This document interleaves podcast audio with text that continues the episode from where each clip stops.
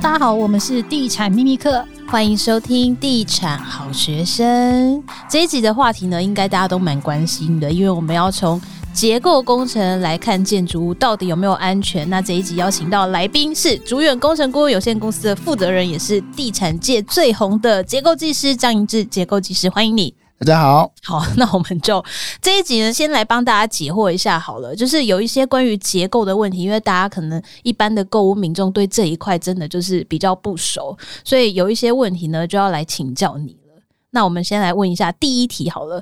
我们常常就会听到有一些建案，他会说他们有结构外审，那到底什么样的建筑是必须要去结构外审？那结构外审的建筑物真的会比较安全吗？哦，那我想可能先解释什么叫结构外审呢？这四个字看起来很简单，每个字都懂，但是加强又不太懂。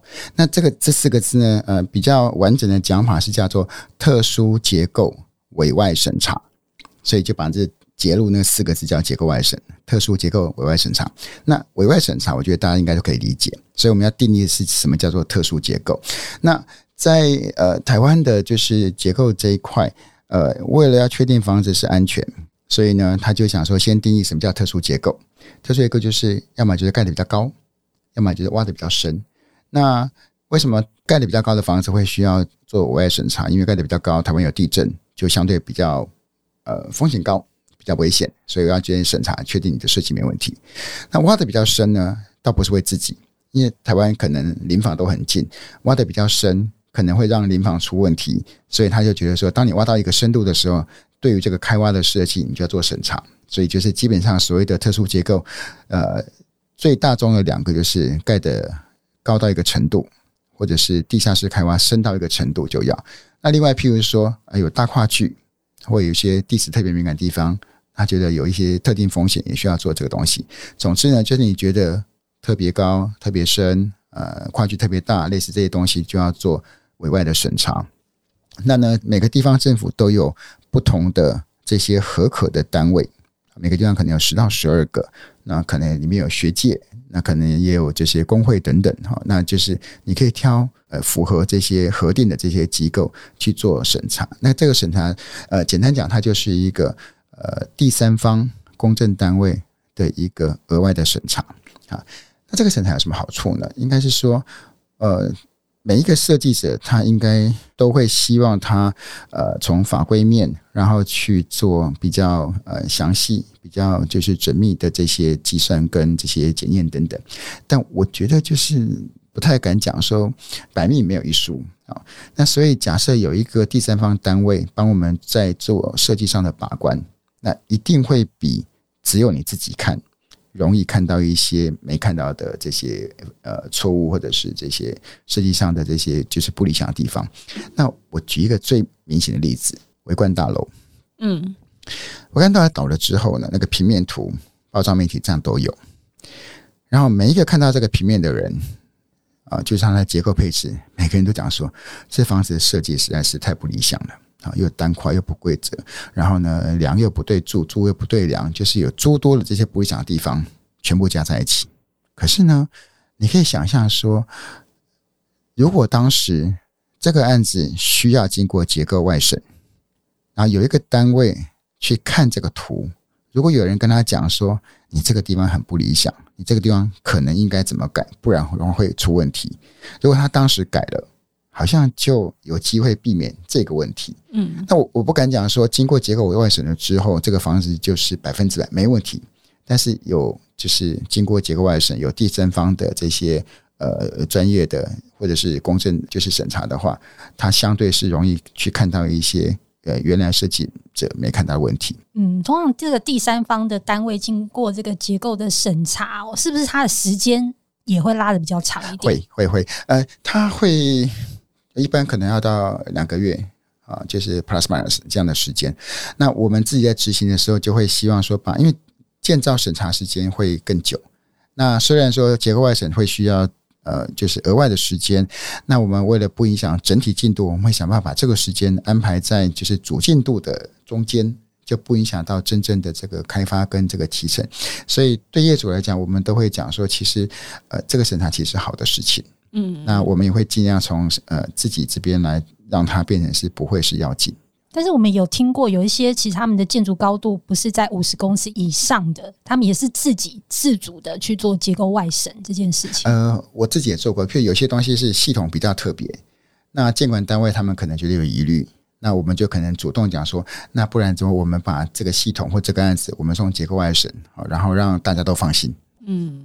所以也有业主是愿意做这件事情啊，我觉得有，其实台湾还是有很多非常好的业主。对，那接下来这一题也蛮重要的，因为诶有在看房子的人都知道，是现代人在买房子的时候是蛮注重结构安全这一块的。那我们在接待中心就会常常看到有很多就是像是工学馆的墙，他们会去强调这一些东西是跟结构安全有关的，比如说像是他们会强调水泥磅数用到几磅啊，甚至是水泥用哪一家的厂牌啊，然后有一些可能会去强调说钢筋的等级是什么啊，或者是他有用到什么 SA 的续接器，甚至现在很红，就是有会用什么 BIM 的系统，这些等等等。那到底哪一件事情对结构是最重要的？就是消费者去看房子的时候，关于结构安全，它到底最主要要看哪一些东西？我觉得可能要先从耐震的标准来讲。嗯，刚刚讲是材料嘛，哈，对，那先定设计等级。然后等你定好之后，你的譬如说梁柱断面啦，里边的钢筋要多少，磅数多少，才会跟着被决定。所以可能第一个要提的会是从设计的这个标准来看。那所以呃，我觉得如果我自己看房子的话，那如果是一样的地段、类似的房子，那都是很好的类似品牌的建商的话，那我会先优先选耐震的呃强度越好、比较高的啊。那原因是这样，就是说台湾有地震。那我们虽然房子都设计是抗震的，但是其实的设计越高的话，结果越好。那这个部分我可能可以从一个简单的观念跟大家做分享哈。我们在做结构设计里面，我们讲一个几乎是全世界通用的一个做法，叫做小震不坏，中震可修，大震不倒。好，这个应该可能大家也都听过哈。那我想说，用一个比较生活化的方式来跟大家做说明哈。举个例子来讲，假设呃我们在台北。今天早上，呃，花莲那边发生一个六级地震，但他觉得台北现在应该几级？大概三级左右吧，哈。嗯。那台北这边的反应是什么？我们大概只会发出两个字：地震。嗯。接下来你直接做一个动作，就是等它停。嗯。好，那地震完之后，你会不会去检查你的三级地震？你会不会去检查你的门窗有没有裂啦，或者东西？应该不会，因为我们的生活经验告诉我们说，三级地震。你的房子不应该坏，甚至也不应该裂。好，这个就是我们讲的小镇不坏，就是大概在三级、四级的附近这样子。好，但是花莲呢？如果今天早上这是六级的地震的话，其实六级地震是很大的，就是我们看到新闻里面什么超商货架倒下来啊这些东西这样子。那花莲的呃朋友的反应就跟台北不会一样，他应该是尖叫或者跑出去，或者、呃、躲在桌子旁边，或者冰箱旁边，或者是桌子底下。但是要跟大家讲，这个桌子要坚固。嗯，好。不然躲的是没有用的哈。好，那地震完之后，花莲的朋友可能会做什么事情？可能真的就会去检查那门窗，然后有没有裂啊？就是脚椅或者是这些等等会，因为六级地震很大嘛哈。但是会不会因为这样子，花莲的房子就不能住了？不会，为什么？因为如果它不会倒吗？它应该是没有倒哈，哎，倒了之后很明显嘛哈，他还会去看它有没有这些裂缝等等这样子。那为什么六级地震之后，就是花莲房子还可以住？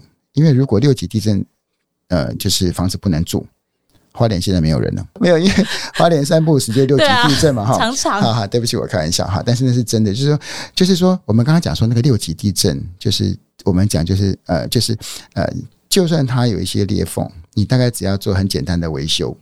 打针啊，或者就是修补，你就可以继续住。这就是我们讲的中震可修。所以呢，我们在定义所谓的中震，就是大概就是六级那附近，五级、六级就我们就叫中震。好，那你可以想象说，如果有一个房子，它在五级、六级地震，就是我们定义所谓的中震这个地方，它只会产生轻微损坏。那意义是讲说。它隐藏了更大的能量，可以抵抗七级地震。就是我们讲，就是大震不倒，就是在讲七级这样的地震哈。所以，我我们的定义里面就是讲说，小震不坏就三四级这样子，然后中震可修就是五六级这样的地震，然后大震不倒就是指七级地震就是不能倒。那其实房子来讲，就是只要你不倒，我们都可以逃生。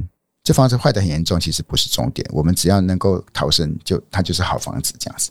那你可能想说，哎，那如果法规讲说，反正你的法规规定都是七级不倒，那为什么说耐震强度比较高，它其实比较好的房子？它其实是结果。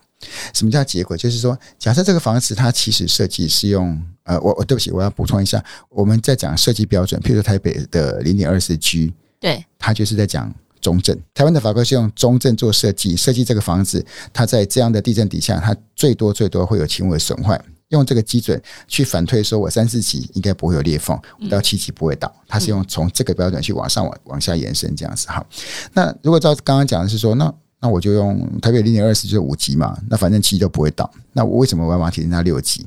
因为呢，同样两栋房子，它如果一开始是用五级做设计，跟另外一栋在隔壁，它一开始用六六级做设计，那当有一个五级地震来的时候，用五级做设计那个，它可能会有轻微损坏，虽然它七级不会倒，但是六级那个它可能连损坏都没有。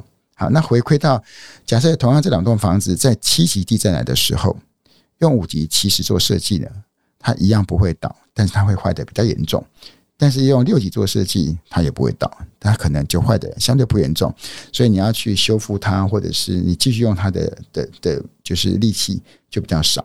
所以呢，当你起始的设计条件高，你最后的损坏跟这些要处理的这些的力气就会小。所以其实是好的，所以耐震系数越高，其实是越好的。所以比起去看那些材料，应该是直接去看耐震系数。我觉得是第一个，你的标准高，你其他东西会跟着配套走。嗯，对。那你如果说你的应该这么说，假设我我用的是五级设计，我的材料很 OK，但是我可能是用六级设计，我也许材料低一点点，但是我的就是标准其实是高一级哈。那如果是我的话。呃，假设材料都还算可以，那建商跟营造厂也都还不会差太多，我会选就是耐震设计能力比较高的，因为它的抗震标准是比较高的。嗯、那耐震系数高越高，是它的成本会越高？会会，因为你就要用到更多的钢筋，然后更高磅数的混凝土，所以我刚刚会讲说，我们要先讲这个耐震的强度，因为它。呃，就是直接间接影响到我们后面用的材料跟这些设计的东西。那结构技师可以跟大家分享一下，就是在住家里面，就是遇到地震的时候，躲在哪个地方是最安全的？哎，就是你要想说它是坚固的地方，嗯，譬如说楼板也许容易掉下来，但是柱子应该比较不容易，不容易掉下来，所以躲在柱子旁边啊。或者躲在坚固的家具旁边，譬如说躲在冰箱的旁边，蹲在那旁边，因为如果真的有东西掉下来，可能冰箱会帮你挡着。桌子。就是比较 tricky，就是桌子，我刚刚特别讲说，那个桌子要坚固，不然的话，就是它其实可能就是跟着垮下来这样子哈、嗯。不过我前阵子因为去日本啊，我发现日本的房子跟台湾不一样，台湾不是不是太喜欢就是卧房压梁嘛，可是日本人呢，他们非常重视这一件事，他们基本上卧室一定都要有梁，因为他们经过了非常多的一个地震，他们觉得有梁的房子比较安全呢、欸。哦，这个其实听起来有道理哦。对。就是如果不讲风水的话，因为刚刚不是讲说我们应该躲在坚固东西旁边嘛？那假设呃你的楼板就是跟着摇一摇就掉下来，那就直接压到床上嘛。因为台湾的习惯是不要就是那个呃就是梁压床，那意思是讲说我们的床上面理论上希望都是板。对对，不过地震来的时候，理论上容易先坏的、优先坏的应该会是主梁、主柱跟墙面。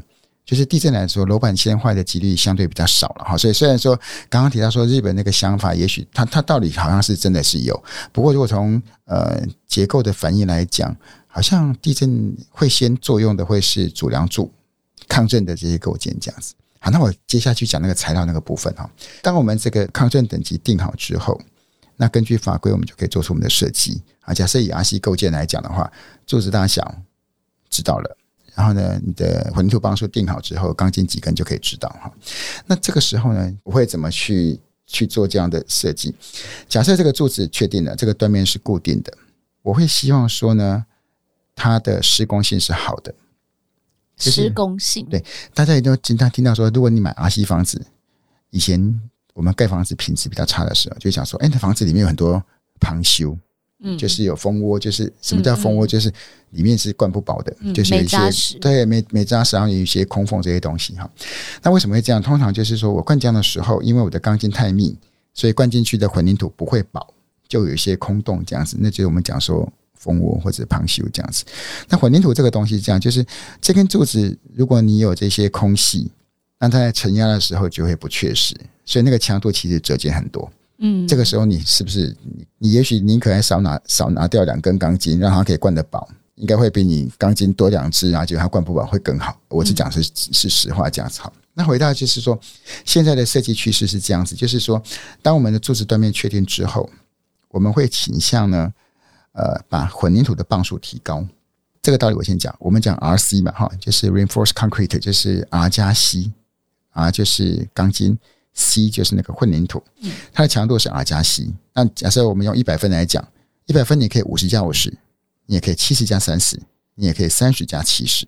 好，所以呢，当我们混凝土提高磅数或者它的 contribution 提高，比如说混凝土也许是本来是五十五十，我们如果把混凝土的强度的贡献提高到七十，那是不是钢筋的贡献只需要三十？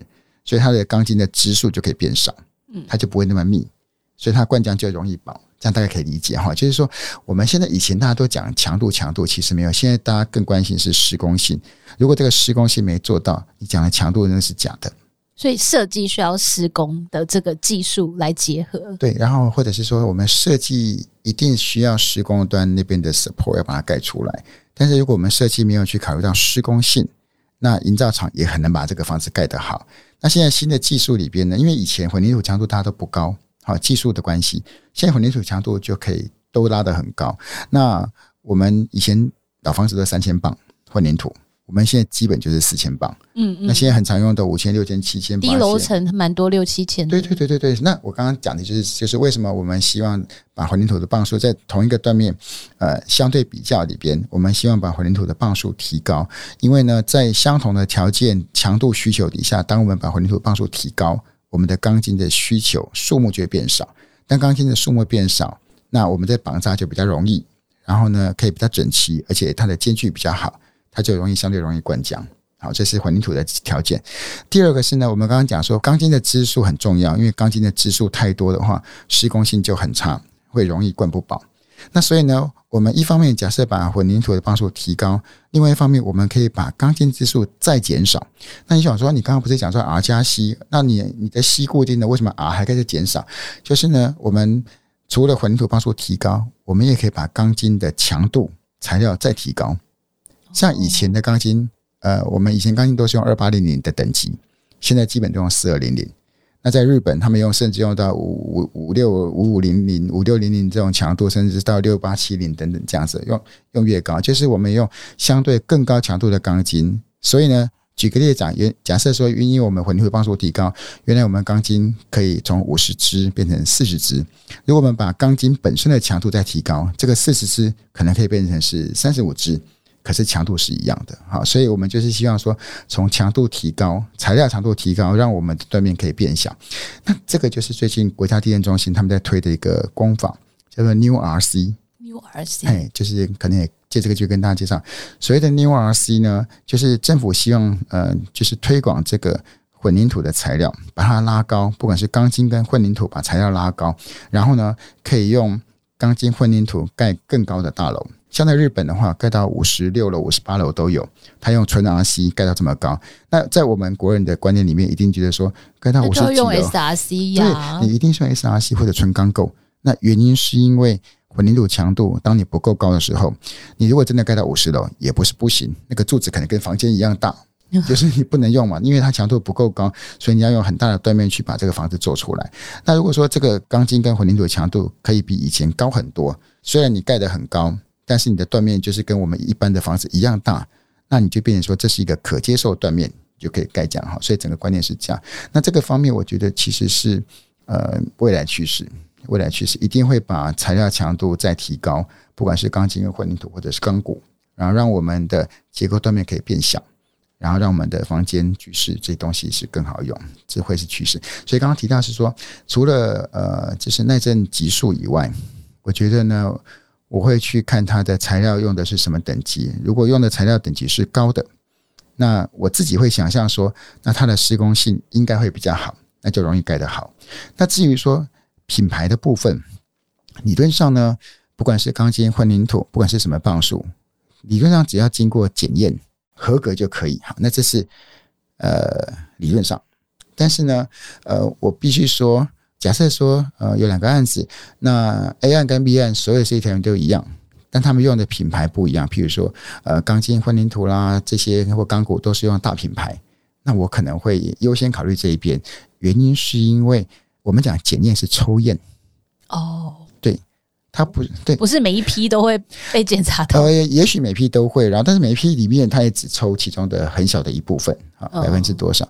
所以这个时候呢，就会跟品管有关系，因为大的品牌的公司，我觉得他们对于他们的这些公司的的对对对，就是公司的这些信誉啊，品管比较严格，所以呢，嗯，他也许都没问题。